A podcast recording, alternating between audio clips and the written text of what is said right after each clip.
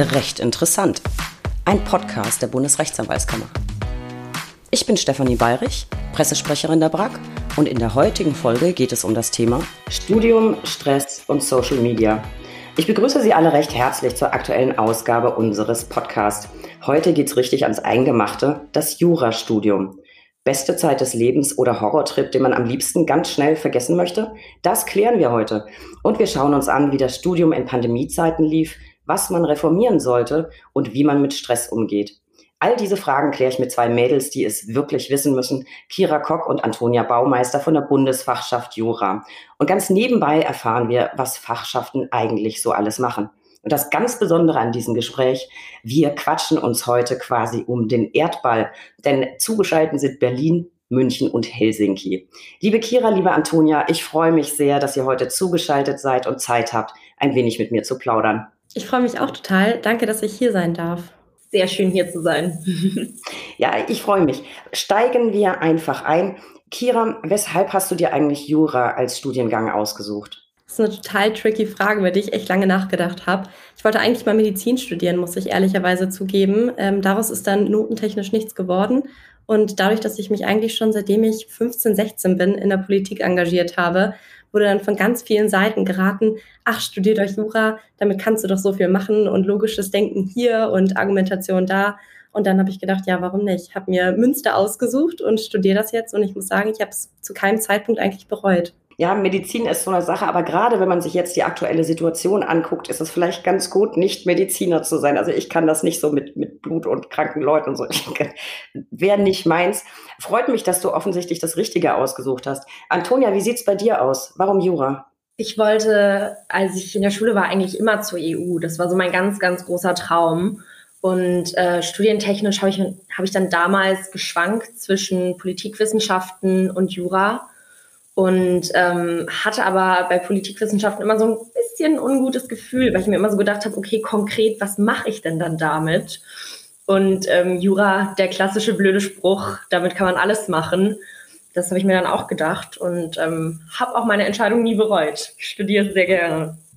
Das ist auch so, dass man mit Jura alles machen kann. Vielleicht kennt ihr auch den Song von Dr. Dominik Herzog. Der hat tatsächlich ein Lied darüber geschrieben, dass man mit Jura alles machen kann. Ähm, packe ich nochmal in die Show Notes. Ihr habt ja jetzt im Studium eigentlich noch ein ganzes Stückchen äh, zu gehen. Verratet doch mal, wie weit ist es denn noch? Also wo steht ihr gerade?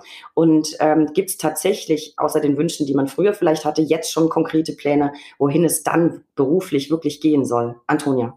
Ähm, für mich geht tatsächlich nächste Woche mein Schwerpunkt los. Ähm, Freue ich mich sehr. Ich habe bis zu meinem Staatsexamen, wenn alles nach Plan läuft, noch gute zweieinhalb Jahre. März 2024 wenn es so läuft, wie ich mir das aktuell vorstelle. Und konkrete berufliche Pläne, ähm, ja, das wechselt alle paar Tage so ein bisschen. Aktuell bin ich wieder in der klassischen Kanzlei angekommen und kann mir das gerade sehr, sehr gut vorstellen. Aber ähm, mal gucken, ganz ehrlich, schaut vermutlich in zwei bis drei Wochen schon wieder komplett anders aus. Ich glaube, das, das muss man auch erstmal sacken lassen. Bei mir hat sich das auch dauernd geändert und ich hätte nie gedacht, dass ich da lande, wo ich jetzt äh, tatsächlich bin. Also manches kann man einfach nicht äh, planen. Wie sieht's bei dir aus, Kira? Wo soll's hingehen? Also am liebsten zur Botschaft. Ähm, ich liebe einfach diese Vereinsarbeit beziehungsweise diese unparteiische politische Arbeit, die man machen kann. Ähm, von daher wäre das ein ganz, ganz großer Berufswunsch. Ich könnte mir es aber auch gut vorstellen, in die EU zu gehen, wie Toni gerade eben schon erwähnt hatte oder ähm, ganz woanders hin, äh, so in Richtung Jura und Medien. Ich habe während meiner Zeit bei der Bundesfachschaft viel in der Öffentlichkeitsarbeit verbracht und ähm, auch zum Beispiel schon mal bei der ARD gewesen und so weiter. Und das hat total viel Spaß gemacht. Von daher würde ich sagen, äh, die Berufschancen äh, sind groß und äh, meine Aussichten auch. Mal schauen, wo es hingeht. Qual der Wahl. Aber das war ein gutes Stichwort. Bundesfachschaft. Da seid ihr beide aktiv. Kira, du bist Vorsitzende und Antonia, du bist stellvertretende Vorsitzende und du bist, glaube ich, auch zuständig für die Öffentlichkeitsarbeit. Warum engagiert ihr euch bei der Bundesfachschaft und was macht ihr da genau? Also ich bin aktuell Vorsitzende des Vereins. Das bedeutet, ich repräsentiere den Verein so ein bisschen nach außen. Wenn wir Termine haben in Ministerien oder bei großen Veranstaltungen, wo man quasi Gesicht zeigen muss, dann bin ich meistens diejenige, die da hingeht. Oder wenn es Anfragen gibt von Ministerien, Justizprüfungsämtern oder auch von ich sag mal, politischen Kooperationspartnern wie beispielsweise dem Deutschen Juristenfakultätentag, dann bin ich da so die erste Ansprechpartnerin. Ähm, und das ist so ungefähr der Job, den ich gerade mache. Also viele Mails beantworten, viel Außenrepräsentation, aber es macht unglaublich viel Spaß. Aber es klingt ja ziemlich cool. Das heißt, ihr macht tatsächlich echte Rechtspolitik im Sinne der Studenten und auch Lobbyarbeit. Antonia, was machst du so? Ähm, Kira unterstützen in ganz, ganz vielen Punkten. Gerade jetzt auch, wo sie in Helsinki ist, ähm, darf ich ein paar Termine für sie wahrnehmen. Dann natürlich auch und sonst halt, wie du gerade schon gesagt hast, hauptsächlich die Öffentlichkeitsarbeit. Ich mache vor allem natürlich unseren Instagram-Account, kümmere mich aber auch darum, dass auf unserer Website die Inhalte aktuell sind. Ich manage theoretisch unser LinkedIn-Profil, ähm, unseren Twitter-Account und dieses gesamte, ja, diesen, diese gesamten Öffentlichkeitsarbeitsaspekte. Auf der anderen Seite schreibe ich aber auch, wenn wir ähm, Stellungnahmen rausgeben, daran mit. Ich kümmere mich um Pressemitteilungen und stehe da einfach auch in Kontakt und in Austausch und gucke, dass wir natürlich auch ähm, als Bundesfachschaft präsent sind. Nicht nur unter den Studierenden, sondern vor allem auch letztlich unter den Akteuren. Und ähm, da hilft es dann schon hin und wieder mal, wenn man einfach mal einen Artikel publizieren kann in der Just. Wir hatten letztes Jahr sehr, sehr viel dann auch in der SZ, in der FAZ. Ähm, genau, das fällt alles bei mir rein. Das finde ich ziemlich cool und ziemlich verantwortungsvoll. Ich meine, ihr seid ja selbst noch Studenten. Wenn ich jetzt gerade zurückdenke an meine Studienzeit, dann mag ich da jetzt gar nicht so erzählen, was ich während des Studiums gemacht habe, weil das war weit weniger äh, bedeutsam. Das ist ja jetzt alles so ein bisschen äh, tatsächlich Pressearbeit, Öffentlichkeitsarbeit, Rechtspolitik. Was macht ihr denn für Studenten? Was sind da eure Baustellen, Kira? Wir sind quasi ähm, die Lobbyfirma für die Studierenden, sage ich immer so schön. Also wenn es Anliegen gibt der Studierenden, dann wenden wir uns damit an die Politik. Vielleicht kann sich manch einer noch ans Frühjahr erinnern. Da gab es die große Diskussion um ähm, die, ich sag mal, den Erhalt der Schwerpunktnote. Die sollte abgeschafft werden, also diese Gesamtnote letzten Endes. Und wir wollten äh, die quasi erhalten und haben uns da ganz, ganz viel politisch eingesetzt. Sowas machen wir. Wir bieten aber auch den Studierenden direkt etwas. Also ähm, wir setzen uns beispielsweise für die Stärkung der universitären Repetitorien ein und äh, teilweise sind wir dann auch vor Ort und äh, geben Tipps und Tricks und machen Bestandsaufnahmen und sowas alles. Also ganz, ganz viele politische Aspekte. Magst du das noch ergänzen, Antonia? Ähm, sehr gerne. Wir sind nämlich gleichzeitig auch ähm, ein Forum für den Austausch für die Fachschaften untereinander, wovon die enorm profitieren. Kira und ich, wir waren ja beide auch bei uns in den lokalen Fachschaften in München beziehungsweise Münster aktiv. Und man nimmt einfach von Tagungen, wo man sich austauschen kann mit den Fachschaften und mit den Vertretern, total viel mit, weil die einfach die gleichen Probleme haben, nur in anders. Die haben teilweise sehr, sehr gute Ideen für Kooperationspartner, für Veranstaltungen. Und ähm, das wiederum sorgt dann natürlich auch dafür, dass die Studierenden vor Ort dann wieder davon profitieren, weil die halt einfach durch die ganzen neuen Ideen, die man eingesammelt hat, einfach auch ein breiteres Angebot dann vor Ort bekommen. Also nach dem, was ihr jetzt so erzählt, klingt das so, als würde das immens viel Zeit kosten. Ich finde das ganz toll, was ihr alles macht. Hab natürlich äh, mich vorher auch informiert, meine Hausaufgaben gemacht und so ein bisschen auf eurer Webseite rumgesurft. Und da ist ja wirklich eine ganze Menge an offenen Themen äh, nachzulesen. Äh, ich packe dazu auch den, den Zuhörern nochmal einen Link in die Show Notes, natürlich auch zu eurem Instagram-Account. Ähm, also Faktor Zeit. Seid ihr besonders engagiert, weil ihr bereit seid, diese Zeit zu investieren? Oder gibt es noch viele andere, die da mitziehen wollen? Will heißen, ist es schwer für euch, Nachwuchs zu finden für die Fachschaften? Kira, wie sieht es da aus? Also vor Corona auf gar keinen Fall. Wenn man einmal bei uns auf einer Tagung gewesen ist, dann nimmt man da so viel Spirit mit, sage ich immer, äh, dass ganz viele Leute sagen, oh mein Gott, ich möchte das äh, gerne weitermachen und sich engagieren. Ähm, während Corona muss man sagen, fehlte vielen der Bezugspunkt. Also wir kriegen quasi unseren Nachwuchs, sage ich immer so schön, aus den Fachschaften selbst.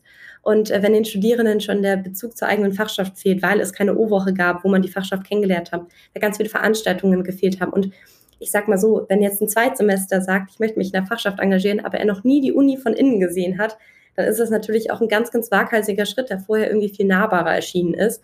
Und äh, dadurch, dass der Nachwuchs in den Fachschaften vor Ort schon teilweise akut war oder gefehlt hat, ähm, hatten wir auch so ein bisschen Nachwuchsprobleme. Ich würde sagen, ähm, wie Tun jetzt mal so schön sagt, ähm, man, man, findet die Leute, wenn man sie sucht. Und genauso war das jetzt auch. Also wir haben genug Leute momentan, um den Laden am Laufen zu halten, so ist nicht.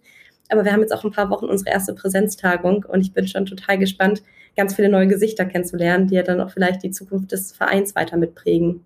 Ja, dann drücke ich euch ganz fest die Daumen und vielleicht können wir heute ja auch ein bisschen dazu beitragen, nochmal auf euch aufmerksam zu machen. Antonia, äh, vielleicht in aller Kürze für die, die überlegen, ach, sollte ich da mitmachen oder nicht? Warum ist die Bundesfachschaft aus deiner Sicht so enorm wichtig und dementsprechend auch das Engagement dafür? Warum sollte man unbedingt bei euch mitmachen und wie kann man das vor allem? Ähm, warum sind wir so wichtig? Weil wir halt eben diese politische Interessensvertretung machen, weil wir eben diesen Draht in die Politik haben, aber vor allem auch in die Justizprüfungsämter der Länder und man da einfach am allermeisten bewegen kann. Und wir haben dadurch einfach ein Monumentum, das hat eine einzelne lokale Fachschaft leider nicht. Ich meine, es wäre ja auch wirklich sehr anstrengend für die Ministerien, gerade in so Ländern wie Bayern oder NRW, wo es halt einfach nicht nur eine juristische Fakultät und damit auch nicht nur eine juristische Fachschaft gibt, ähm, wenn man sich da ständig mit sieben, acht verschiedenen Fakultäten koordinieren muss. Ähm, Genau, und das können wir halt sehr, sehr gut bündeln und einfach als eine Stimme nach vorne tragen. Und dadurch haben wir halt auch meistens mehr Erfolg als einzelne Fachschaften. Und ähm, warum sollte man mitmachen? Schon allein deshalb, weil es total viel Spaß macht und ähm, weil ich der festen Überzeugung bin, es bringt überhaupt nichts, einfach nur zu jammern. Man sollte sich da immer dafür einsetzen, dass sich was ändert und ich glaube, wenn es einen Punkt gibt, in dem sich mittlerweile fast alle Leute einig sind, dann der, dass das Jurastudium enorm reformbedürftig ist. Und ähm, dementsprechend sind wir halt auch diejenigen, die ihre Meinungen dazu kundtun müssen, weil wer weiß besser, was alles falsch läuft im Jurastudium, als die, die es gerade studieren. Und wie kann man mitmachen? Ähm, am allerbesten, indem man uns einfach eine Nachricht schreibt. Sei es auf Instagram, auf Facebook, auf LinkedIn oder einfach eine Mail. Ähm, die kommt bei uns auf jeden Fall an. Wir werden uns auf jeden Fall melden. Wir hatten auch dieses Jahr einen Aufruf gestartet. Da haben sich auch ein paar Leute drauf gemeldet, die davor noch nie Fachschaftsarbeit gemacht haben. Es freut uns auch immer.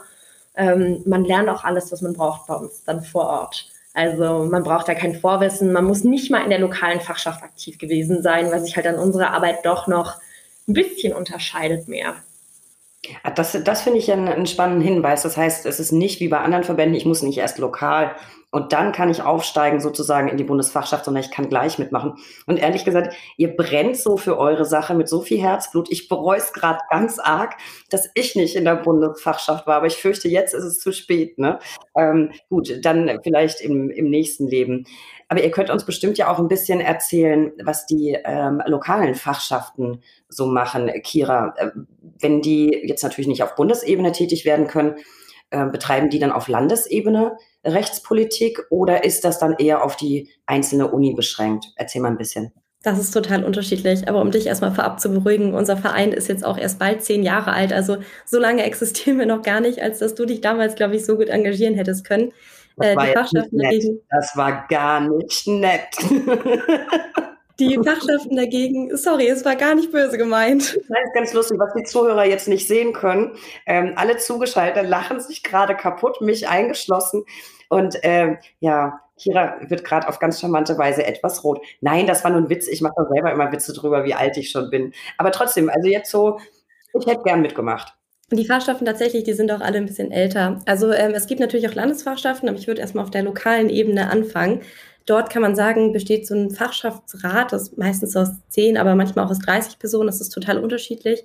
Ähm, wir sind eben nicht wie Elsa aufgebaut, dass man sagen kann, jeder Lokalverband ist gleich, sondern wir haben es auch mal probiert, ein Fachschaftenhandbuch zu erstellen. Es ist unmöglich. Wir sitzen seit Jahren dran und so viele Strukturen, wie es gibt, die kann man eigentlich gar nicht miteinander vereinbaren. Ähm, grundsätzlich ist aber so die örtliche Fachschaft, würde ich sagen, der Punkt, wo ganz viel Veranstaltungsorganisation da ist. Die sind der erste Ansprechpartner vor Ort wir arbeiten ja natürlich rein digital und können gar nicht überall vor Ort ein Ansprechpartner sein und irgendwie ein Büro haben. Von daher sind so die Fachschaften diejenigen, die ähm, dann da sind und sich drum kümmern, machen Partys, ganz viel die O-Woche, sowas alles und ähm, kümmern sich halt um die Probleme direkt vor Ort. Die Bibliothek ist nur bis 18 Uhr auf, man möchte aber gerne Abendslot, ähm, dann ist das der richtige Ansprechpartner. Wir als Bundesfachschaft können uns da irgendwie schlecht an ähm, die einzelnen Seminare wenden und sagen so, hey, wir brauchen längere Öffnungszeiten für euch. Und dann gibt es noch die Landesfachschaften, die sind quasi für die Vernetzung im Land zuständig. Also in NRW beispielsweise gibt es jetzt eine große Reform des Juristenausbildungsgesetzes und da ist die Landesfachschaft total hinterher und engagieren sich echt gut dabei, weil wir auch sagen müssen, bei 16 Bundesländern können wir nicht 16 verschiedene Juristenausbildungsgesetze von Paragraph 1 bis zum Ende komplett auswendig können. Ähm, und da irgendwie jedes Problem sehen, das vor Ort ist. Wir bemühen uns natürlich stets, sage ich mal so schön, ähm, aber da sind die Landesfahrschaften total hinterher und auch zum Beispiel Niedersachsen hat sich jetzt gerade neu gegründet. Also das ist alles eine Anlaufstelle. Ähm, und genau, ich würde sagen, je weiter man dann hochgeht, also lokale Fachschaft, dann Landes- und dann Bundesfachschaft, desto überregionaler, desto allgemeiner wird die Arbeit. Also eine einzelne Fachschaft vor Ort kann sich schlicht und ergreifend nicht so sehr für den integrierten Bachelor einsetzen, wie wir es können. Ähm, und da ist dann irgendwie, ich sag mal, es wird immer politischer, wenn auch unparteiischer. Aber das ist doch gut zu wissen. Wenn ich ein Problem vor Ort mit meiner Uni habe, wenn ich mich an die dortige Fachschaft und mit den ganz großen Themen komme ich dann zu euch. Ähm, große Themen, apropos, ihr sitzt ja quasi direkt an der Quelle. Was sind denn aus eurer Sicht so die drängendsten Probleme unserer Studis? Also im vergangenen Jahr, du hast es schon so ein bisschen angedeutet vorhin, Kira, ähm, war das wahrscheinlich Corona und die dadurch ausgefallenen Präsenzvorlesungen, nehme ich an. Ähm, Antonia, wie lief das Ganze denn so ab? Wie haben die Unis reagiert? Wie ist es gelaufen? Da muss man ganz ehrlich sagen, das variiert extrem von Uni zu Uni. Ähm, es gab Universitäten, die waren extrem schnell, gerade am Anfang haben sich da Lizenzen besorgt, haben Podcasts aufgezeichnet, haben teilweise ganze Studios eingerichtet, in denen die Profs ihre Vorlesungen aufzeichnen können. Andere ähm, hatten mehr so das Modell, hier ist meine PowerPoint und ich nehme mit der PowerPoint-Aufnahmefunktion drei Minuten Memo auf oder so und pack die da drauf. Also das hat wirklich extrem variiert. Mittlerweile hat sich eingependelt. Man merkt aber auch, wie froh sowohl die Studierenden als auch die Professoren sind, dass es endlich wieder zurück in den Hörsaal geht. Also da ist wirklich die kollektive Erleichterung sehr, sehr groß. Ähm, man muss aber auch sagen, dass halt wirklich äh, bestehende Probleme immer mehr verstärkt worden sind in solchen Situationen. Also alles, was davor schon irgendwie schlecht lief, lief währenddessen natürlich noch viel schlechter. Und man muss auch einfach so hart sagen, die Professoren, die schon in Präsenz keine besonders guten Vorlesungen gehalten haben, das war halt online dann wirklich nochmal eine andere Nummer und das leider nicht auf positive Art und Weise. Das, das kann ich mir gut vorstellen. Kira, was, was würdest du sagen? Glaubst du, dass alle Studis total froh sind, dass es in Präsenz weitergeht? Oder meinst du, es gab vielleicht auch den einen oder anderen, der ein großes Fable für die Online-Vorlesungen hatte. Ähm, kann ja auch wirklich viele Vorzüge haben, Stichwort Schlafanzug und so. Die gab es definitiv. Äh, auch Stichwort Pendler. Also ich erinnere mich noch an einige aus dem ersten Semester, die teilweise halbe, dreiviertel Stunde morgens in die Uni gependelt sind. Für die war es natürlich der absolute Traum. Also da musste man nicht um sechs aufstehen, um die Vorlesung viel nach acht beizuwohnen, sondern um äh, 8.14 Uhr, damit man um 8.15 Uhr schnell den Laptop hochfahren kann.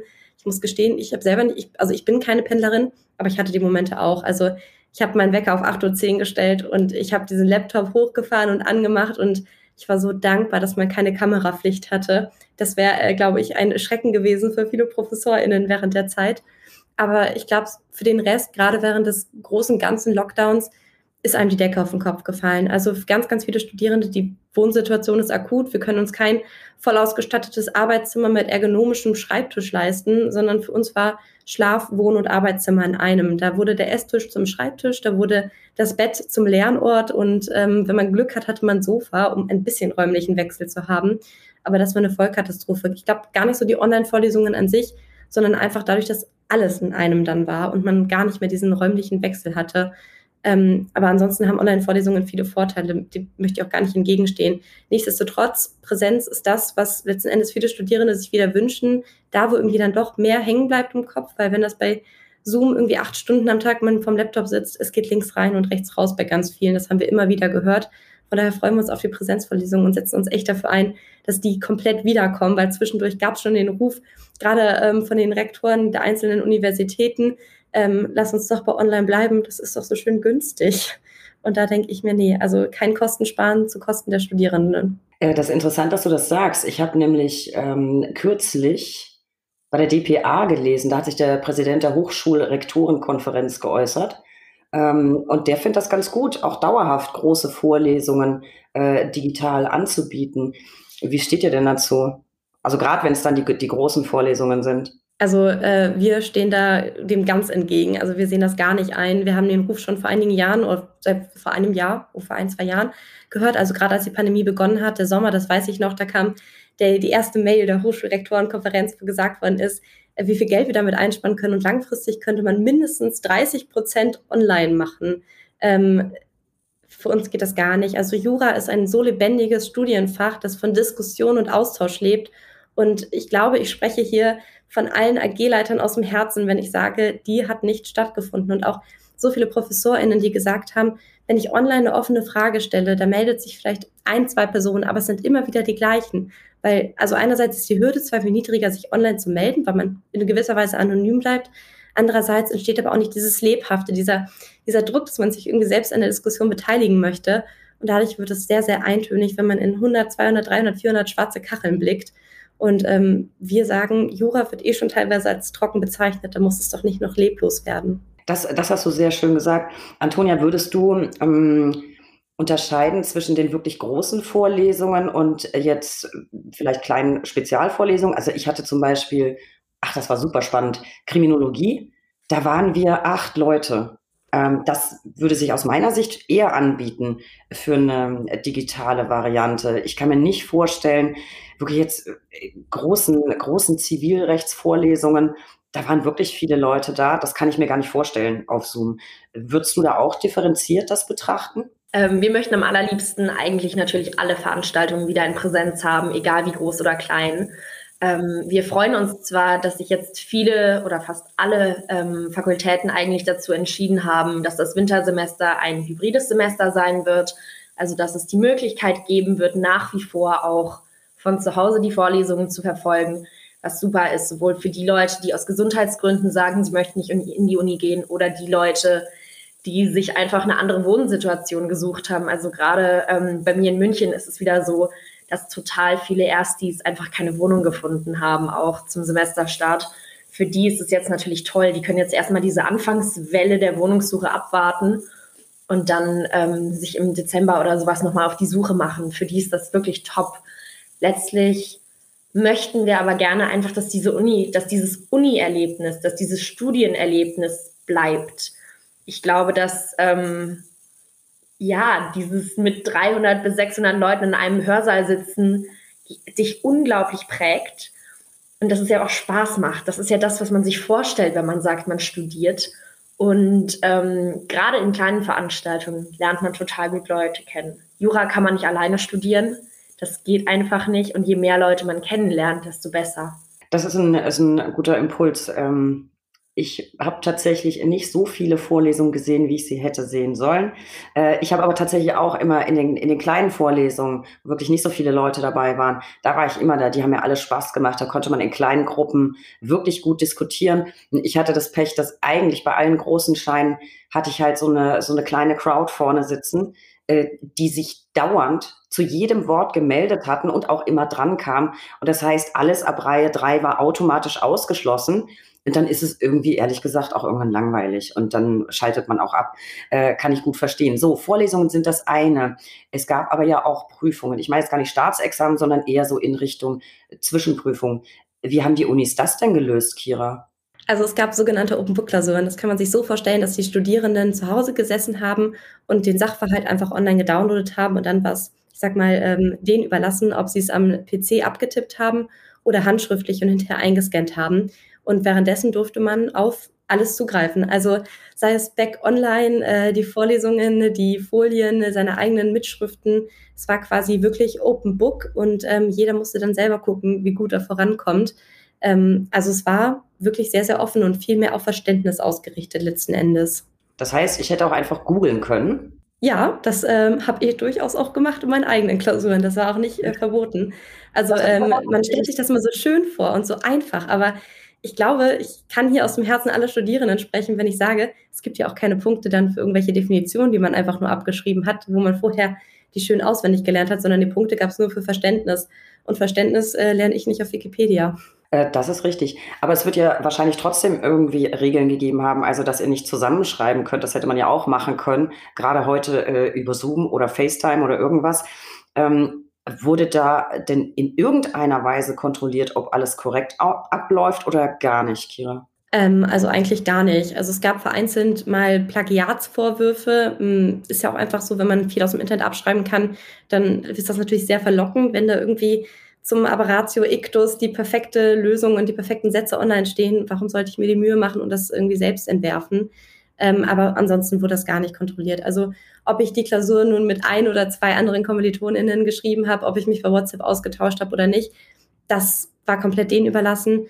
Tatsächlich gab es einen Fall, ähm, wo auf Jodel sich über eine Klausur ausgetauscht worden ist. Und äh, da wurde auch dem hinterher nachgegangen. Also dann sagt man schon so, okay, so geht das nicht. Oder auch in den großen WhatsApp-Gruppen der einzelnen Fakultäten, das ist ähm, auch nicht so gern gesehen gewesen. Aber ansonsten, man muss sich vorstellen, BGB-AT, erstes Semester, wie viel schreiben das mit? 500, 600 Leute. Wenn man dann bei allen darauf schaut, dass es nicht die gleiche IP-Adresse ist oder nicht der gleiche Server, von dem was hochgeladen worden ist, dann ist das einfach zu viel Aufwand. Und da muss man ja auch sagen, ist das zu viel Kontrolle. Also in dem Moment, wo die Universität sagt, okay, ich hätte gerne die und die Daten, ähm, kann man ja auch sagen, es geht eigentlich gar nicht vom Datenschutz her. Und auch, es gab Prüfungen, wo dann die Kamera angeschaltet sein muss. Und da hat dann irgendwann hinterher auch mal, äh, ich glaube, ein Gericht gesagt, okay, aber der Spiegel hinter der Kamera, dass man quasi auch von hinten filmt, das geht dann doch zu weit. Das ist ja wirklich weit gedacht. Aber gut, ähm, naja, früher in den, in den analogen Klausuren da wurde tatsächlich bei uns richtig doll kontrolliert, bei manchen Professoren dann gar nicht. Da wusste man, na, da kann man mal nach nebenan gucken oder so. Ähm, aber Antonia, was würdest du sagen? Ist das System, ich meine, irgendwie musste man das Problem ja lösen, aber ist das fair? Weil letztlich gleiches Recht für alle?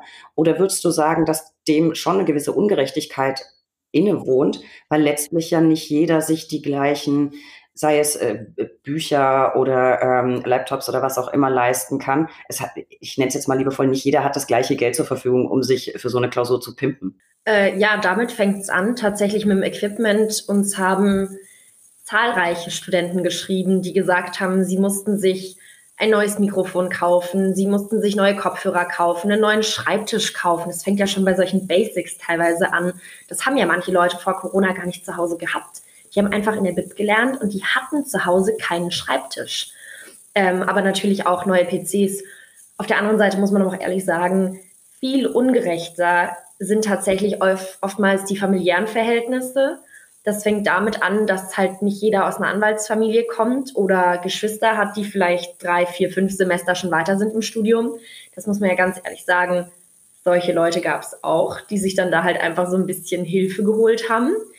Ähm, und es gab aber natürlich auch die Leute, Dauerbrenner, ähm, nicht nur im Jurastudium, die halt einfach diese Ruhe nicht hatten zu Hause, um wirklich zu sagen, ich lerne jetzt. Oder ja, letztlich auch im Studium, die dann gesagt haben, okay, gut, sie ziehen bei ihren Eltern wieder ein, weil anders geht's einfach nicht.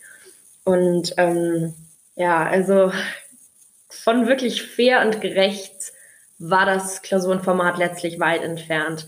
Man muss allerdings auch sagen, dass auch während Online-Klausuren letztlich die Leute, die davor schon gut waren, immer noch gut waren.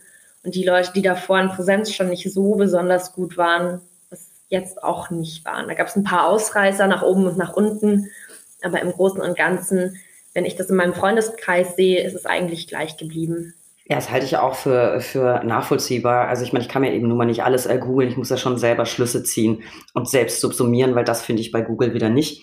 Ich bin aber ganz ehrlich, hätte mich das getroffen, also mein, mein Vater war auch Anwalt, ich hätte auch gesagt, Papa, kannst du mal gucken. Ob das dann von Vorteil gewesen wäre, ist wieder die nächste Frage, weil der natürlich komplett raus ist aus, äh, gewesen ist aus diesem ganzen ähm, ja, Gutachtenstil, äh, alles aus Anwaltssicht. Das wird unter Umständen vielleicht gar nicht mal wirklich was gebracht haben dann. Ähm, ich habe vorhin noch ein Stichpunkt, äh, Stichwort von euch gehört, und zwar Schwerpunktbereich. Ähm, da sagt ihr, habt euch eingesetzt. Da will ich nochmal nachhaken äh, für alle, die gar nicht wissen. Was ist eigentlich so ein Schwerpunktbereich? Und haltet ihr die insgesamt für nicht mehr zeitgemäß? Und gibt es überhaupt digitale Schwerpunktbereiche oder sowas? Also ein Schwerpunktbereich ist quasi der Bereich im Studium, wo man sich spezialisiert. Ähm, also das Studium ist quasi so aufgebaut, dass ich erst vier Semester im Durchschnitt, also es ist in jeder Uni auch ein bisschen anders, das Grundstudium habe, wo ich so die Basics lerne. Also da habe ich aus Zivilrecht, Öffrecht und Strafrecht einmal alle Vorlesungen durch und äh, könnte am Ende quasi auch schon das Examen schreiben. In einigen Bundesländern schreibt man das auch tatsächlich vor dem Schwerpunkt. Ähm, wenn man den Schwerpunkt als erstes macht, dann läuft das so ab, dass man sich quasi einen Bereich auswählt. Und ähm, die sind total unterschiedlich und äh, bei weitem nicht so fortgeschritten, wie man denkt. Also ich habe an meiner Uni zum Beispiel noch äh, Telekommunikationsrecht als Schwerpunkt. Also der heißt eigentlich Informations-, Telekommunikations- und Medienrecht, glaube ich. Ähm, und das ist so der digitalste Schwerpunkt, der mir jetzt gerade mehr oder weniger einfällt, den ich kenne. Wir hatten da mal uns vor einem Jahr im Verein mit äh, beschäftigt. Es ist jetzt kaum ein Schwerpunkt, wo man sich wirklich nur mit Legal Tech beschäftigt. Aber die Arbeitswelt besteht ja auch nicht nur aus Legal Tech. Also ich mache zum Beispiel Rechtswissenschaften in Europa. Damit komme ich gut hinterher in die EU oder in die Botschaft und habe die Basics ähm, und würde sagen, der ist sogar relativ fortgeschritten. Ähm, aber es macht halt total viel Spaß. Also wenn wir die Studierenden fragen, ich glaube, was hat unsere letzte Absolventinnenbefragung ergeben? 80 Prozent der Studierenden ähm, haben einfach unglaublich viel Spaß in diesem Part vom Studium, weil man eben nur das lernt, worauf man auch wirklich Lust hat. Und man bekommt so einen kleineren, tieferen Einblick. Also wenn jetzt jemand sagt, mir macht Arbeitsrecht total viel Spaß, dann macht derjenige oder diejenige den Schwerpunkt für Arbeitsrecht, hat schon mal einen tieferen Einblick, was es eigentlich so ist, Berufsrecht des Anwalts, dies, das und jenes und kann sich das viel besser später vorstellen. Und man hat halt diese Individualisierung im Studium, die ansonsten in diesem Studium Generales nirgendwo existiert. Also wir haben hier wirklich diese Ausbildung zum Einheitsjuristen und der Schwerpunkt ist der einzige Part, wo man sagen kann, ich vertiefe jetzt mal endlich meine Interessen und ähm, ganz viele sagen auch, nach dem Schwerpunkt hatten sie die Motivation, ins Examen zu gehen, weil sie einfach merken, wie viel Spaß sie eigentlich an Jura haben können. Interessanter Aspekt. Bei mir ging es tatsächlich eben nicht so richtig. Also wir hatten so ein, zwei Fächer, die man mal ähm, dann eben noch belegen konnte. Das klingt schon ganz gut. Hm, ich habe aber da auch viele Studenten im Ohr, mit denen ich gesprochen habe, die sagen, ich habe überhaupt noch gar keine Ahnung, welches Rechtsgebiet denn später meins wird. Und ähm, das ist halt, glaube ich, die andere Seite der Medaille, dass man relativ früh schon entscheiden muss, obwohl man noch gar nicht wirklich von allem Ahnung hat. Antonia, wie siehst du das? Das Schöne ist ja, man muss ja nicht zwingend später dann genau in dem Bereich arbeiten. Also ich kenne auch Leute, die haben gesagt, mein Schwerpunkt hat mir total viel Spaß gemacht und ich möchte niemals wieder irgendwas in diese Richtung arbeiten. Das gibt's ja auch. Also das ist ja das Wunderbare an dieser Ausbildung zum Einheitsjuristen, wie es Kira gerade schon gesagt hat, dass du halt einfach danach immer noch entscheiden kannst, in welche Richtung gehe ich jetzt. Ähm, Kira kann immer noch sagen, okay, keine Lust mehr auf Europa, ich gehe weg von der Botschaft, ich mache jetzt Strafrecht. Ähm, ich kann immer noch sagen, boah, ähm, ich möchte doch, ich weiß nicht, ans Gericht und da öffentliches Recht machen oder so. Ähm, die Optionen stehen uns ja immer noch offen, aber du hast halt wirklich einfach im Studium mal ein Jahr, wo du dich damit beschäftigst, was macht mir Spaß und du dir halt vor allem auch einfach mal aussuchen kannst, was du machst. Weil wir halt doch in Jura oder nicht nie, aber selten die Möglichkeit haben, Sachen frei zu wählen, weil wir letztlich jedes Rechtsgebiet abdecken können. Es ist ja nicht so, dass ich sagen kann, mm, mm, Familienrecht liegt mir nicht so, macht mir nicht so viel Spaß, streiche ich. Aber du hast im Schwerpunkt immerhin mal die Möglichkeit zu sagen, okay, das macht mir mega viel Spaß, das interessiert mich, damit beschäftige ich mich jetzt. Wir sind uns aber auch durchaus bewusst, dass es am Schwerpunkt sehr, sehr viel Kritik gibt und dass es auch einige Studierende gibt, die ihn am allerliebsten abschaffen würden. Ähm, vielleicht sei dazu auch noch gesagt, dass der Schwerpunkt ja 2002 eingeführt worden ist, um dem Ruf aus dem Wissenschaftsrat gerecht zu werden, dass das Jurastudium generell wissenschaftlicher wird. Im Grundstudium reproduziert man ja eigentlich fast die ganze Zeit. Also der Professor steht vorne, redet auf einen ein und man reproduziert einmal die herrschende Meinung, die Mindermeinung und äh, wenn man ganz viel Glück hat, auch noch die Meinung des äh, jeweiligen Professors. Äh, das gibt's ja auch noch. Und im Schwerpunkt ist dann der Punkt angekommen, wo man halt auch eine Seminararbeit schreibt, wo man sich vertieft mit einem Rechtsgebiet auseinandersetzt und auch mit diese wissenschaftlichen Aspekte hat, wo ganz, ganz viele dann auch sagen, wie toll Wissenschaft eigentlich ist und dass sie hinterher damit zum Beispiel dann auch ähm, an die Uni zum Beispiel wollen. Also da werden ganz andere Punkte nochmal aufgedeckt und Interessen vertieft. Und das haben wir sonst nirgendwo im Studium. Also hätten wir den Schwerpunkt nicht, könnte man Jura studieren, ohne jemals irgendwie wissenschaftlich gearbeitet zu haben. Also ich, ich finde für mich jetzt, wie gesagt, auch das, Kira, dafür bin ich auch zu alt, das kam für mich auch zu spät. Aber ich finde, das klingt ganz toll. Also ich hätte mir gern so einen Schwerpunkt ausgesucht. Ich glaube, das hätte mir sehr viel Spaß gemacht. Ähm, abschaffen, weiß ich gar nicht, ich habe da keine persönliche Meinung dazu, weil ich eben nicht in den Genuss kam. Wenn man was abschaffen sollte, dann auf jeden Fall das gesamte Sachenrecht. Das war so mein Lieblingsthema im Studium. Ähm, abschaffen, anschaffen. Ähm, ich gebe jetzt mal die Wunschfee. Wenn du drei Wünsche frei hättest, Kira, in aller Kürze, was müsste sich am Studium ändern? Drei Wünsche. Ich hätte gerne einen integrierten Bachelor. Also wenn ich durch das Examen durchfalle, dass ich dann einen Bachelorabschluss im Recht habe, das wäre total toll. Ich studiere letzten Endes drei Jahre, ich habe die kompletten Credits, ich oder fünf Jahre, wenn man es sogar möchte, mit Examensvorbereitung. Es ist ein Äquivalent, daher wäre das ganz, ganz toll.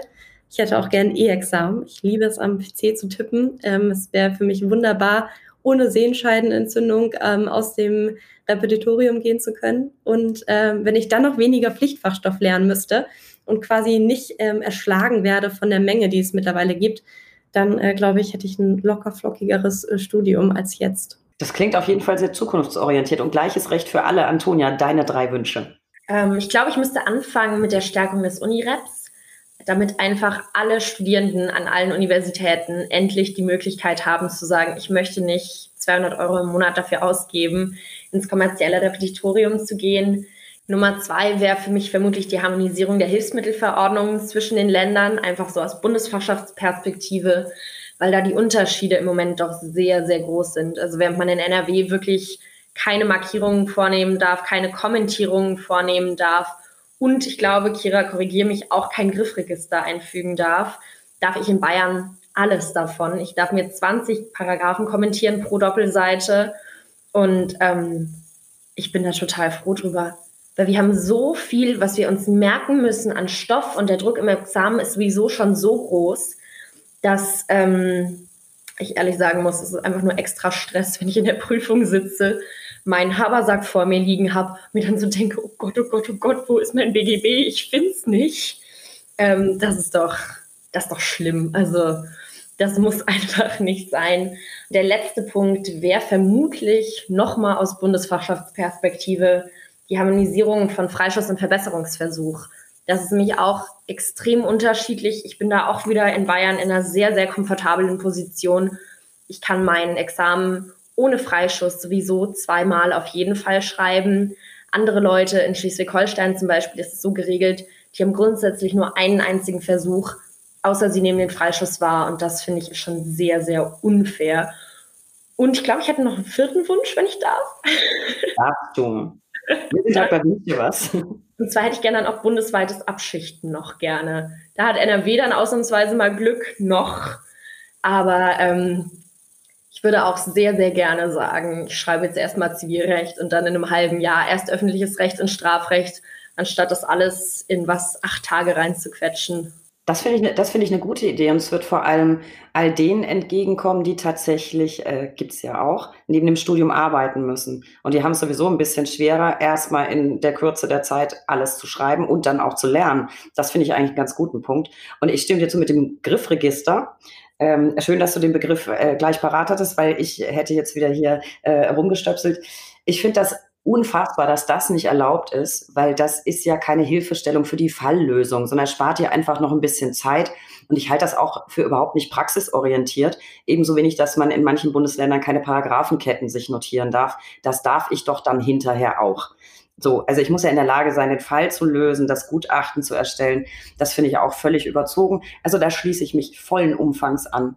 Äh, würde ich, würde ich auch unterstützen.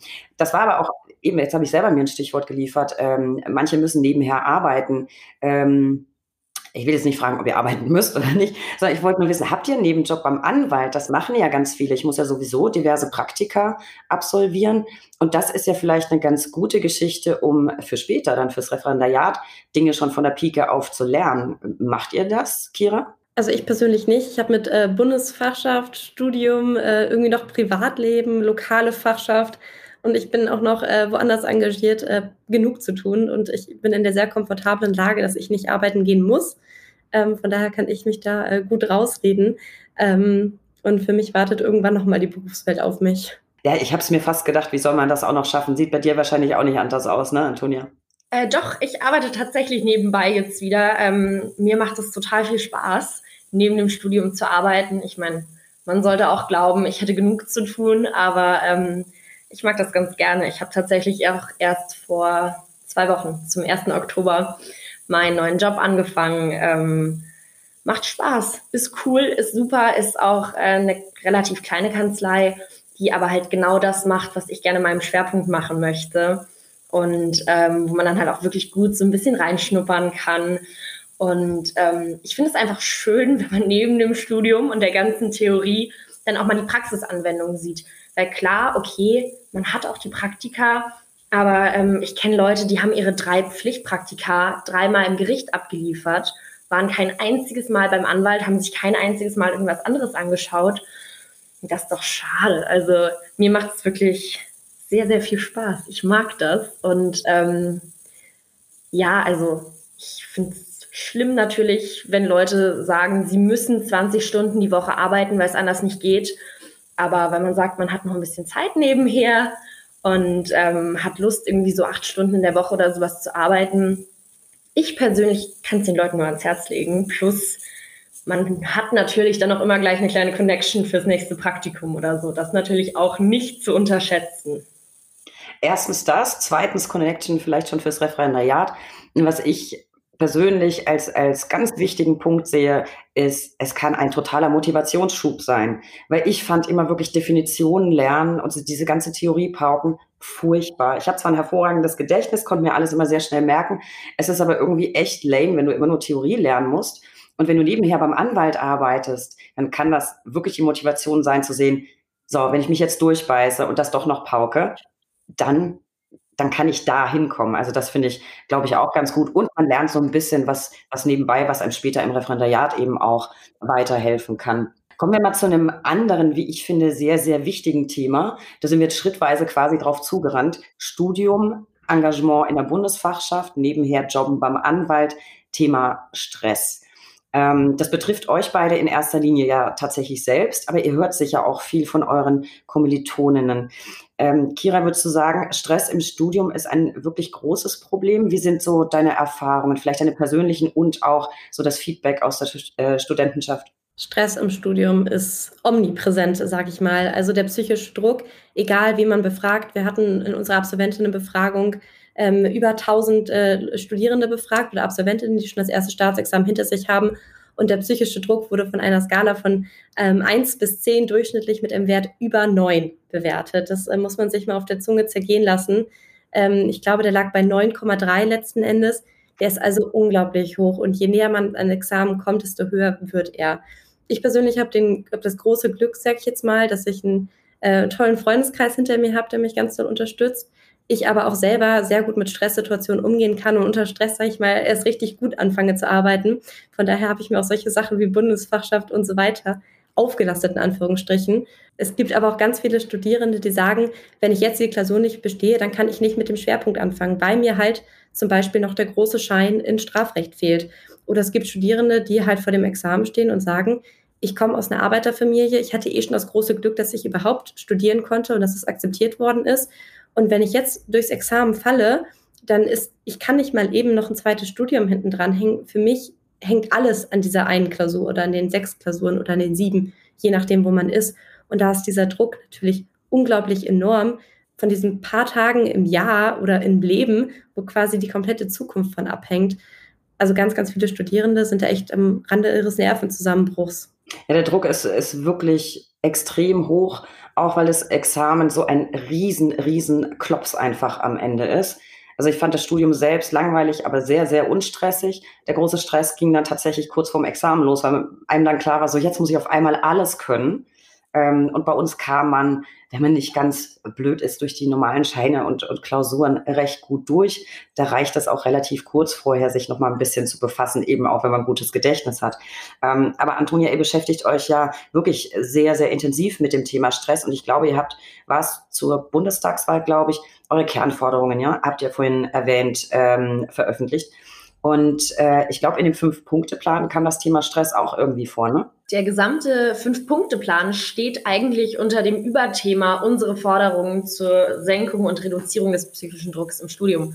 Also das ist, glaube ich, wirklich unser omnipräsentestes Thema schon seit Jahren und es tut sich seit Jahren gar nichts. Also Universitäten und Politik sträuben sich da tatsächlich gegen alle Maßnahmen, die den psychischen Druck tatsächlich letztlich wirklich reduzieren würden. Also NRW schafft gerade mit dem Abschichten eine der besten Arten, um den psychischen Druck zu reduzieren, einfach erstmal ab. Ähm, genau, wir haben letztlich da aber eben in diesem Plan unsere Kernforderungen zusammengefasst. Viele davon waren tatsächlich auch vorher schon in unseren Wünschen drin. Ähm, aber wir sind halt einfach der Meinung, dass das Studium so aktuell nicht bleiben kann. Wir haben eine noch nicht veröffentlichte Umfrage zum psychischen Druck im Jurastudium, wo enorm viele Leute angeben, sie sind eigentlich dauergestresst, sie kommen gar nicht mehr runter. Ganz viele sagen auch, sie haben entweder keine Methoden, wie sie mit dem psychischen Druck umgehen können. Da leisten halt auch wirklich leider die Universitäten nicht besonders viel Aufklärungsarbeit. Also da werden die Studierenden schon so ein bisschen sich selbst überlassen. Also es gibt natürlich die Hilfsangebote, aber ähm, gerade aktuell wegen Corona sind die halt auch enorm, enorm, enorm überlastet und ausgelastet. Ähm, das ist sehr, sehr problematisch. Und ähm, wir hoffen wirklich, dass da die Fakultäten endlich auch mal sehen, dass sie da auch in der Verantwortung stehen in gewisser Art und Weise und da auch mal einfach Informationen rausgeben müssen. Wir haben jetzt gerade wieder erst die Wochen und ich glaube, an kaum einer Fakultät wird auch mal auf solche Hilfsangebote aufmerksam gemacht. Also ähm, das ist tatsächlich was, da kann man sehr leicht was machen. Das wären keine großen Sachen, die sich da ändern müssten. Aber ähm, ja, alle, die was machen könnten, möchten im Moment noch nicht so richtig. Passiert nichts. Ähm, das ist äh, sehr, sehr schade. Aber gut, neue Legislatur, neues Glück. Äh, mal gucken, vielleicht kriegt ihr ja dann äh, noch eine Antwort oder ein Entgegenkommen zu euren Forderungen. Ähm, Kira, du scheinst ein sehr stressresistenter Mensch zu sein. Ich bin ganz ähnlich. Ich kann wahnsinnig viel aushalten und je mehr Stress, desto fokussierter kann ich arbeiten und das mehr, das, desto mehr schaffe ich. Das ist irgendwie ganz, ganz schräg. Es gibt aber ja Menschen, die sind nicht so veranlagt. Habt ihr denn dann, wenn schon nicht die Uni, ein paar handfeste Tipps für Betroffene? Was kann man tun, ähm, um gut mit Stress und psychischem Druck umzugehen? Also wenn ich das jetzt mal nur aufs Lernen reduziere, dann würde ich sagen, ähm, macht euch definitiv einen guten Lernplan. Das ist das A und O. Wenn man einen Plan vor sich hat, dann äh, bin ich zumindest immer ein bisschen beruhigter. Ähm, dann ist natürlich auch der Lernort unglaublich wichtig. Also mal das Setting wechseln und mal sagen, okay, ich mache es jetzt nicht zu Hause, wo ich halt auch schlafe und wohne, sondern vielleicht mal einen Café ausprobieren, in die Bibliothek, irgendwie sowas. Und ähm, dann sieht das Leben eigentlich schon äh, viel besser aus. Wir haben aber auch ganz, ganz viele Tipps bei uns auf dem Instagram-Kanal. Ich würde da sonst einfach mal hinverweisen. Aber vielleicht kann Toni auch noch ergänzen, weil die beschäftigt sich tatsächlich sehr viel damit. Ähm, ich bin nämlich auch nicht besonders ähm, druckresistent, muss ich ganz ehrlich sagen. Also ich muss wirklich gerade auch vor Klausuren immer ordentlich vorplanen, weil wenn ich in eine Klausur reingehe und weiß, ich bin nicht so gut vorbereitet, dann ist es für mich extrem stressig. Also ich muss auch echt sagen, für mich ist Vorbereitung von der Prüfung wirklich das A und O. So Leute, die reingehen und sagen, für vier Punkte wird schon reichen, da sitze ich da und denke mir so, Gott, wie machen die das? Das kann ich überhaupt nicht. Ich muss aber gleichzeitig sagen, wirklich der beste Tipp ist einfach hin und wieder mal abzuschalten es kommen ja dann immer so Horrorgeschichten und ich glaube, Kira vielleicht nicht, aber sonst gibt es viele andere Leute, die dann auch abends mal nach Hause kommen und sich dann so denken, so, oh mein Gott, ich habe heute nicht genug gelernt und sich dann um elf, halb zwölf nochmal hinsetzen und dann so tun, als wären sie jetzt noch eine Stunde oder zwei produktiv. Ich glaube, man muss da einfach sehr, sehr ehrlich mit sich sein und sagen, okay, gut, ich habe meine festen Lernzeiten, ich gehe um acht in die BIP und gehe um vier nach Hause oder so, aber wenn ich da bin, dann arbeite ich auch. Und dann, wenn ich um vier zu Hause bin, dann mache ich Sport, mache irgendwas, was nichts mit Jura zu tun hat und versuche da einfach auch ein bisschen diesen Abstand zu bekommen, weil ich finde, mit, das, mit diesem Abstand vom Studium kommt auch sehr, sehr viel Perspektive wieder zurück. Ich habe mich neulich mit einem Mädchen unterhalten, die jetzt im Referendariat ist, die gesagt hat, sie hat in ihrem ersten Semester das Reiten aufgegeben, was davor so ihr großes Hobby war, das, was ihr Spaß gemacht hat, da wo sie Stunden reingesteckt hat. Und dann hat sie angefangen, Jura zu studieren und hatte plötzlich so dieses Gefühl, oh, habe ich gar keine Zeit mehr für, mache ich jetzt nicht mehr. Und jetzt hat sie kürzlich wieder angefangen und meinte, es ist so toll, endlich wieder ihrem Hobby nachzugehen, nachdem sie fünf Jahre lang eigentlich nur Jura gemacht hat.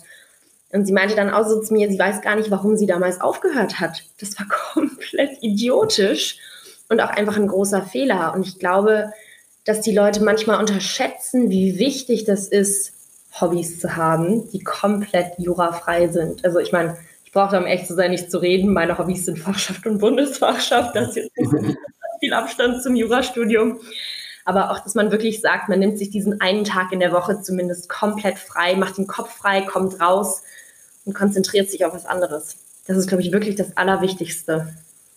Ich glaube, das ist ganz elementar. Und ich glaube, was noch ein guter Tipp ist, den hat mir eine Freundin gegeben, die hat auch gesagt, ich bin auch so jemand, wenn ich was auf dem Zettel habe für einen Tag, also ganz egal, ob das, das war im Studium so, das war auch, ist auch jetzt noch im Job so. Und wenn du das dann nicht schaffst, es gibt Tage, da kann man einfach nicht. sei es, weil man körperlich nicht fit ist oder was weiß ich, irgendwas liegt in der Luft oder du kannst einfach nicht so. Und ich war früher tatsächlich so, dass ich mich dann den ganzen Tag daran aufgerieben habe, dass das jetzt nicht geklappt hat, was ich auf meinem Zettel stand. Und die sagte, jetzt lass doch mal, hat sie tatsächlich so gesagt, lass mal locker, Schnucki. Wenn es heute nicht geht, dann geht's heute nicht. Dann gesteh dir das aber jetzt sofort in dieser Sekunde zu und mach den Rest des Tages was ganz anderes und was ganz Nettes und dann geht's halt morgen wieder. Die Zeit, die du jetzt damit vergeudest, dich darüber zu ärgern, dass das jetzt nicht klappt, die ist verschwendet. Ähm, das finde ich auch noch einen ganz guten Tipp. Das sagen wir tatsächlich aber auch immer. Oder setzt euch mit den Ängsten auseinander, die ihr habt und versteht die Psychologie dahinter.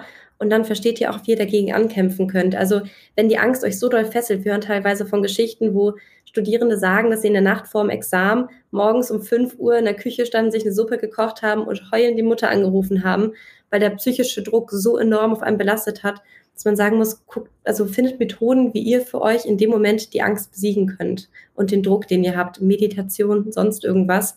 Und dann ähm, wird es auch besser, also sich auch mal beruhigen selbst. Weil wir sind ja ganz äh, unter uns, es hört ja auch keiner zu.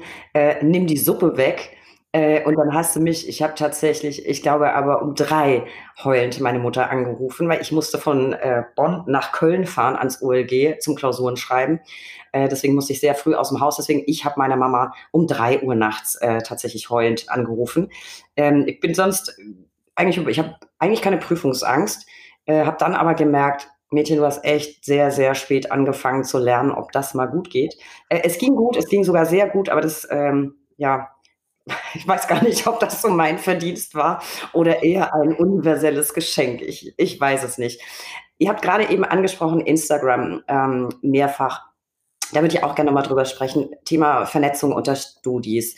Äh, auch da ist das alles überhaupt nicht mit meinem Studium zu vergleichen. Tatsächlich gab es bei mir weder Facebook noch Instagram. Es gab es beides damals noch nicht, erst als ich fertig war mit dem Studium. Äh, wir haben uns tatsächlich zu Lerngruppen ganz klassisch oldschool zusammen telefoniert. Ähm, Lerngruppe habe ich sowieso nicht so viel gemacht. Ich, ich hasse Team BIP, also äh, nicht Team BIP, aber ich hasse die BIP, deswegen war ich nicht in diesem Team. Ähm, aber man hat ja heute so viele Informationsangebote über euch, über irgendwelche Social-Media-Kanäle. Glaubt ihr, diese permanente Verfügbarkeit von Informationen online und diese dauerhafte Vernetzung ist hilfreich? Weil ich meine, man kann sich ja überall Tipps ziehen, wie man strukturiert lernt und so weiter. Antonia, was meinst du? Ist das ein Vorteil gegenüber ähm, der Zeit, zu der ich studiert habe? Jein. Also auf der einen Seite sind halt einfach Informationen mittlerweile für alle Leute verfügbar.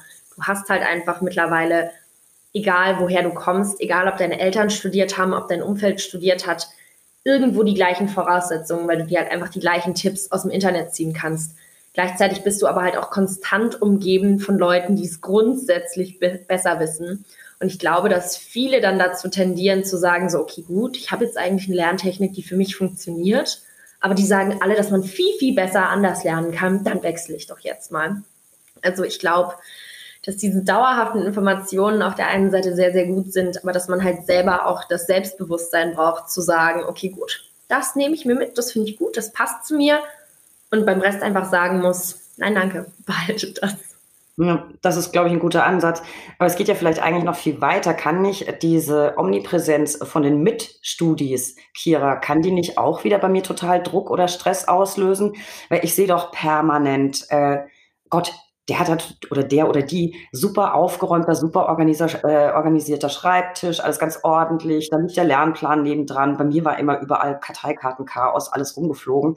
Äh, dann sehe ich, oh mein Gott, hat seit 6 Uhr schon wieder gelernt und äh, jetzt ist acht und ich spiele immer noch Candy Crush oder was auch immer. Ist das nicht auch wieder ein, ein psychisches, ein, ein psychischer Druck, den ich mir selber aufbaue? Total. Also ich glaube, unabhängig von Lawfluencern ist Social Media einfach eine Scheinwelt. Und wenn ich da äh, noch Jura an diese Scheinwelt integriere, dann ähm, ist natürlich so, dass äh, mein idealer Studentin oder idealer Lawfluencer, dem ich folge, morgens um sieben schon am Schreibtisch sitzt, davor wahrscheinlich schon zwei Stunden Karteikarten gelernt hat, schon eine halbe Stunde beim Sport war und grundsätzlich schon sein Leben total im Griff hat und abends um 23 Uhr kommt dann nochmal so eine Story online, wo dann quasi drin steht, so genug für heute. Ähm, aber man sieht auch einfach ganz, ganz viel nicht. Also wenn ich jetzt Lawfluencer werde, ich würde auch nicht jede Situation meines Alltags teilen und auch nicht nur die Tiefgänge, sondern vielleicht wirklich nur die Höhen, weil das ist ja vielleicht auch das, was andere motiviert.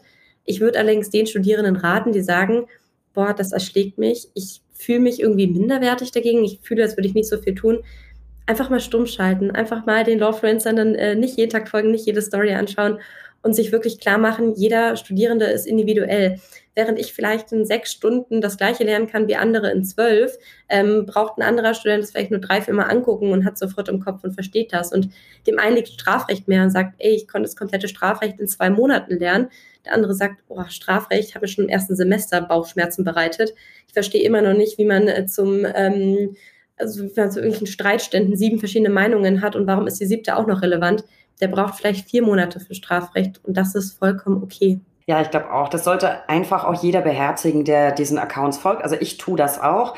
Und es gibt Tage, also es gibt ja auch so viele tolle Anwaltskollegen und Kolleginnen auf, auf Instagram. Und wenn man das wirklich dauerhaft verfolgt, denkt man manchmal abends einfach so, eigentlich muss ich jetzt was veröffentlichen mit Hashtag ich hasse mein Leben ähm, und Hashtag ich habe überhaupt nichts erreicht. Ähm, aber letztlich ähm, bin ich zufrieden mit dem, was ich mache. Ich bin gut so, wie ich bin. Und ich glaube, bei diesen ganzen studentischen und referendarischen Posts muss man sich einfach immer sagen, Leute, das sind Momentaufnahmen. Das geht den Menschen nicht den ganzen Tag über immer hervorragend. Deswegen kann ich sehr ans Herz legen, ähm, den Account von Felicitas, Be Best Law Student. Die ist ganz offen, die ist ganz ehrlich. Die spricht über Stress, die spricht darüber, dass es ihr immer nicht gut geht. Mm, das finde ich einen sehr, sehr schönen Account, der dazu beiträgt, dass man eben sieht, Gott, ich bin nicht alleine. Die ist toll, die lernt sehr strukturiert, aber ihr geht's auch mal nicht so gut. Das finde ich halt ähm, so ein bisschen, so ein bisschen ehrlicher. Und ansonsten muss man sich einfach darüber im Klaren sein. Man postet ja selber auch nicht unbedingt von sich ein Bild, auf dem man scheiße aussieht oder ähm, auf dem man ungut getroffen ist oder wie man gerade die Treppe runterfällt oder einem sonst was passiert. Also es sind ja immer die Highlights, die man postet. Macht man selber ja auch so. Und ich glaube, das darf man nicht vergessen. Apropos Insta, ihr postet da ja auch ganz viel. Ähm, ihr seid immer auf eurer Webseite aktuell berichtet, was ihr alles noch so macht. Ähm, Antonia arbeitet nebenher noch und ganz, ganz nebenher studiert ihr auch noch so ein bisschen. Äh, wie macht ihr das alles? Wie viele Stunden hat euer Tag? Kira, hast du überhaupt noch Freizeit? Ähm, ja, hart erkämpfte. Also ich wurde das tatsächlich mal gefragt und zu Hochzeiten würde ich sagen, war das eine 40-Stunden-Woche bei der Bundesfachschaft. Aber das ist total vereinzelt. Genauso hatte ich auch mal eine Woche, da bin ich ehrlich. Ich glaube, da habe ich noch nicht mal meine Mails gecheckt. Also ich kriege eine Benachrichtigung, wenn was reinkam, es war nichts Wichtiges und dann war ich kein einziges Mal online, um was zu beantworten.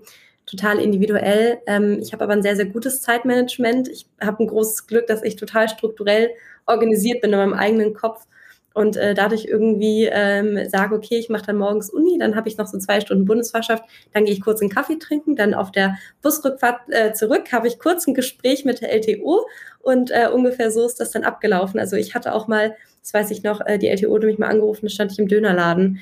Ähm, also man kann das irgendwie alles gut miteinander verbinden ähm, und dann hat man auch Freizeit. Aber ich würde sagen, für jemanden, der kein Zeitmanagement hat, ist das schwer unter einen Hut zu bekommen. Und das glaube ich auch. Aber Antonia sieht auch so total tiefenentspannt aus. Und es klang ja auch so, ja, da kann man mal so einen Tag machen, was man, was man will. Antonia, wie sieht es bei dir aus mit Work-Life-Balance?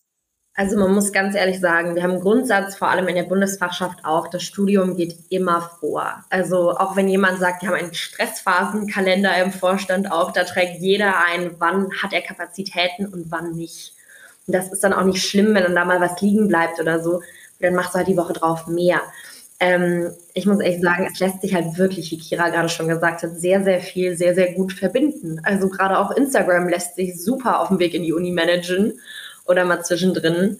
Und ähm, ich glaube, was wirklich halt hilft, ist, dass wir Bundesfachschaft auch zu großen Teilen als Hobby betrachten.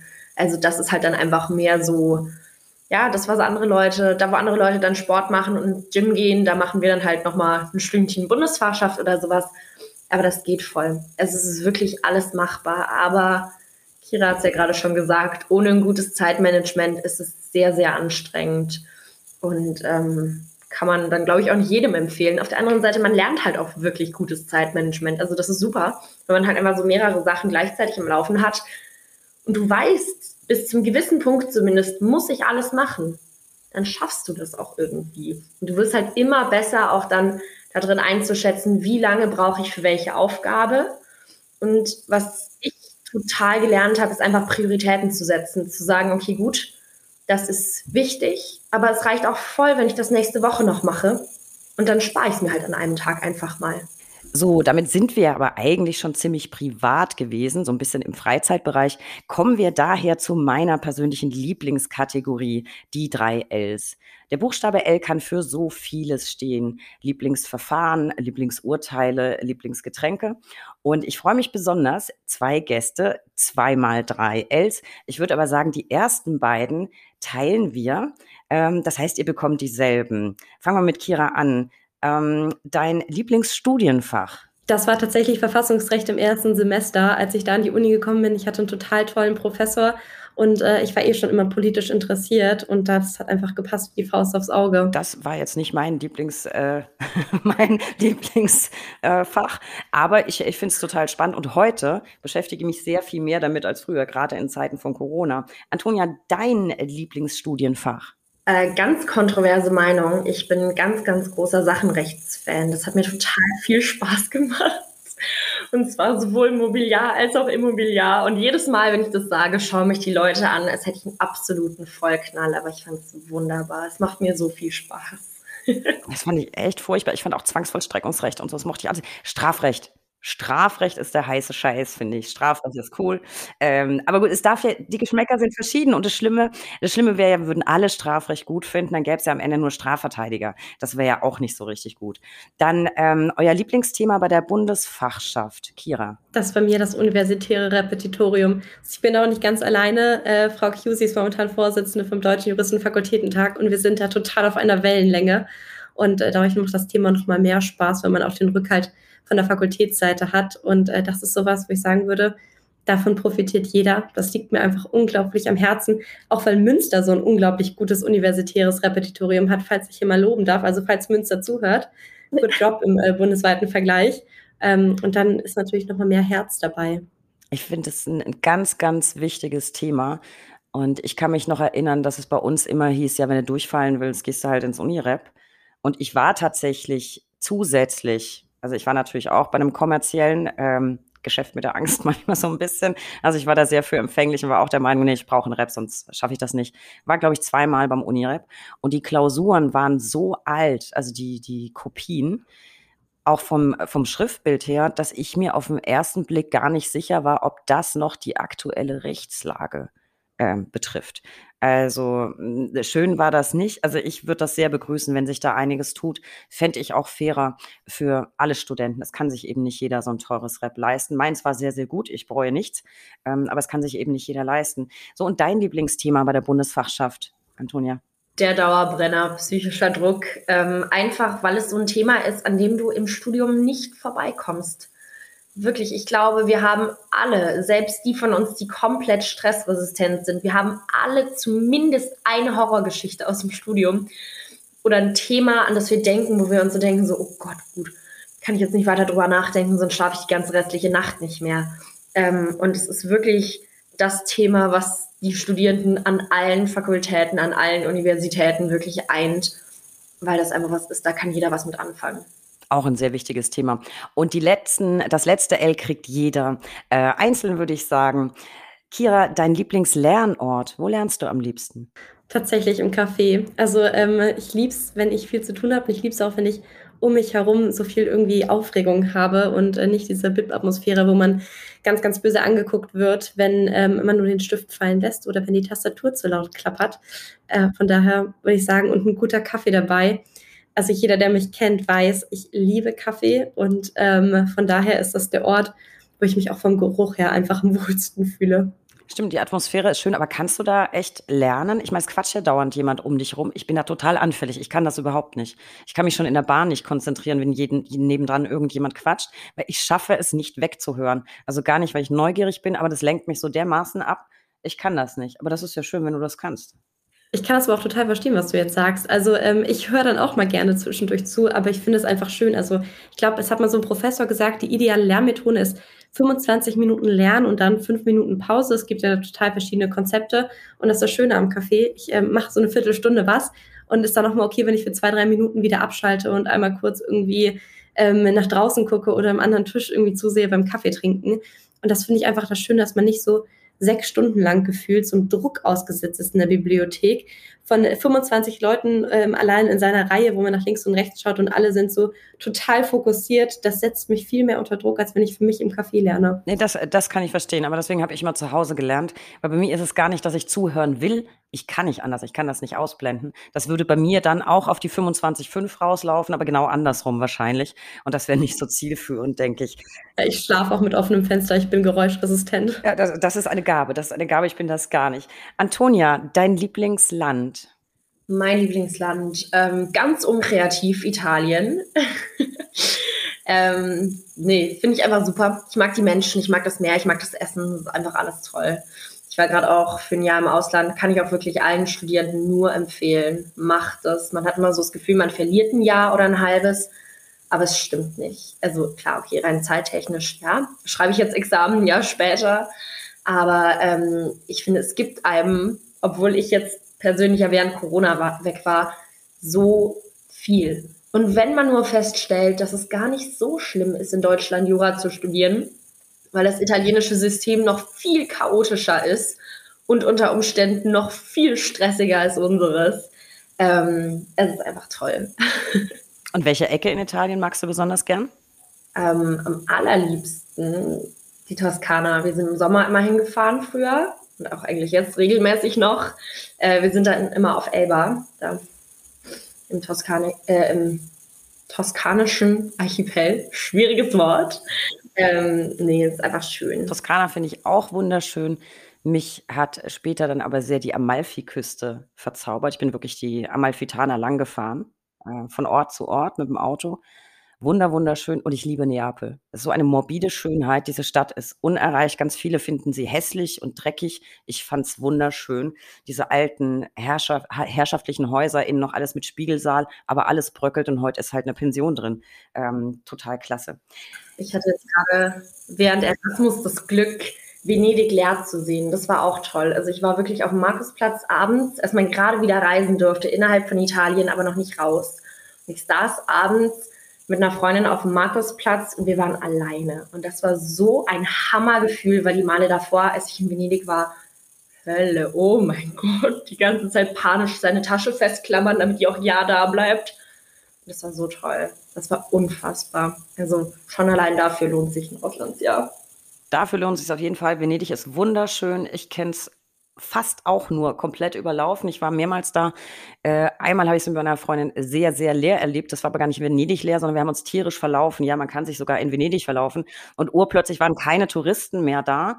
Äh, man kann das schaffen, sich in Venedig zu verlaufen. Ähm, für die Fortgeschrittenen ist das durchaus möglich. Liebe Mädels, ähm, liebe Kira, liebe Antonia, ich fand es ganz, ganz riesig, dass ihr dabei wart und uns so viel aus dem Studieleben berichtet habt und auch von eurem rechtspolitischen Engagement, eurer Lobbyarbeit für die Studis. Und für alle, die noch überlegen, ja, das Studium ist anstrengend, es ist stressig, es ist stellenweise ätzend, aber da schließt sich der Kreis äh, Antonia hat es vorhin gesagt, mit Jura kann man alles machen. Also überlegt es euch. Ich kann jedenfalls sagen, ich möchte meinen Beruf nicht wieder hergeben. Ich würde nicht tauschen wollen. Noch ein kleiner Hinweis an unsere Zuhörer. Besucht gerne www.brack.de mit tagesaktuellen Infos für die Anwaltschaft. Abonniert bitte diesen Podcast. Wir freuen uns über jeden neuen Zuhörer und folgt uns gern auch auf Instagram unter recht unterstrich interessant und schaut unbedingt in die Show Notes. Da habe ich euch ein bisschen was zu meinen beiden Mädels hier zusammengestellt. Liebe Kira, liebe Antonia, herzlichen Dank für das tolle Gespräch. Ich hatte wirklich viel, viel Spaß. Und ich schlage vor, wir hocken uns irgendwann nochmal zusammen, wenn es bei euch in die nächste Runde geht. Ihr im Referendariat seid. Ich würde mich riesig, riesig freuen. Vielen Dank und weiterhin viel Spaß am Studium und vor allem viel Erfolg. Danke dir. Danke, dass wir hier sein durften.